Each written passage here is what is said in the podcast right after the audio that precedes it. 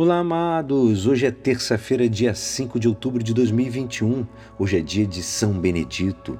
E a nossa igreja hoje nos convida a meditar juntos o Evangelho de São Lucas, capítulo 10, versículos 38 a 42. Naquele tempo, Jesus entrou num povoado e certa mulher de nome Marta recebeu em sua casa. Sua irmã, chamada Maria, sentou-se aos pés do Senhor e escutava a sua palavra.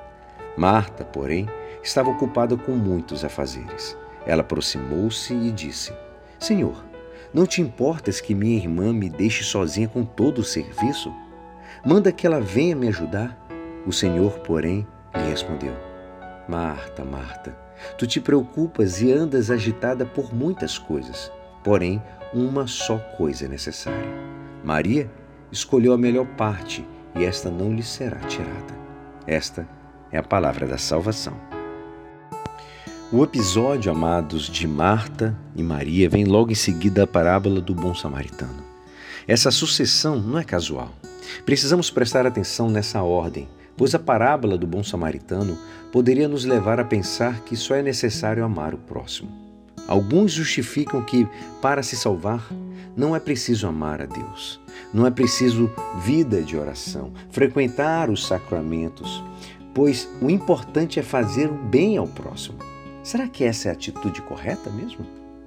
A resposta a esta pergunta nos é, nos é dada nesse evangelho de hoje. Marta está ocupadíssima com os, com os afazeres e reclama com Jesus para pedir que Maria ajude. As palavras de Jesus devem ser bem entendidas. Marta, Marta, tu te preocupas e andas agitado com muitas coisas. Amados, Maria é aquela que presta atenção à palavra. Ela escuta com atenção mas não poderá permanecer somente na escuta. A escuta de Maria deverá se transformar em prática. A melhor parte de Maria não consiste em simplesmente escutar e ficar só no deleite da escuta. Pelo contrário, a alegria de receber a palavra deve se traduzir em atos concretos e gestos de amor ao próximo. Nisso, nisso consiste a melhor parte. Marta é advertida por Jesus não porque ela se ocupa de tantos afazeres apenas, mas porque a sua inquietude e a sua agitação a impedem de ouvir o Senhor. Marta representa a gente quando nos deixamos tomar pelo trabalho repetitivo e esgotante. Por isso ficamos sem tempo e sem disposição de nos colocar à escuta do mistério de Deus. Marta representa a gente quando caímos no erro de cumprir tarefas somente para termos uma desculpa para evitar a oração. Quem que nunca fez isso? Inventou oração, é, é, afazeres para não entrar em oração.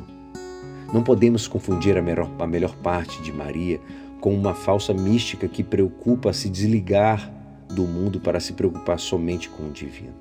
Encontrar Deus não nos afasta da responsabilidade por este mundo. Nós temos responsabilidade neste mundo, amados. Conhecer Deus significa escutar a palavra e colocá-la em prática de verdade. A melhor parte de Maria consiste em se abrir ao mistério da palavra para colocá-la em prática no amor ao próximo. As vocações de Maria e Marta são duas vocações diferentes e complementares, amados, movidas por uma mesma intenção receber Jesus que bate a porta. Assim, o serviço e a escuta não são ações opostas da missão que Jesus confiou à igreja. Que possamos aprender com elas o melhor de cada um delas. Em cima desse equilíbrio, teremos o melhor: escutar a palavra e depois a pôr em prática. Que Deus nos abençoe. E é assim, esperançoso que esta palavra poderá nos ajudar no dia de hoje que me despeço. Meu nome é Alisson Castro e até amanhã. Amém.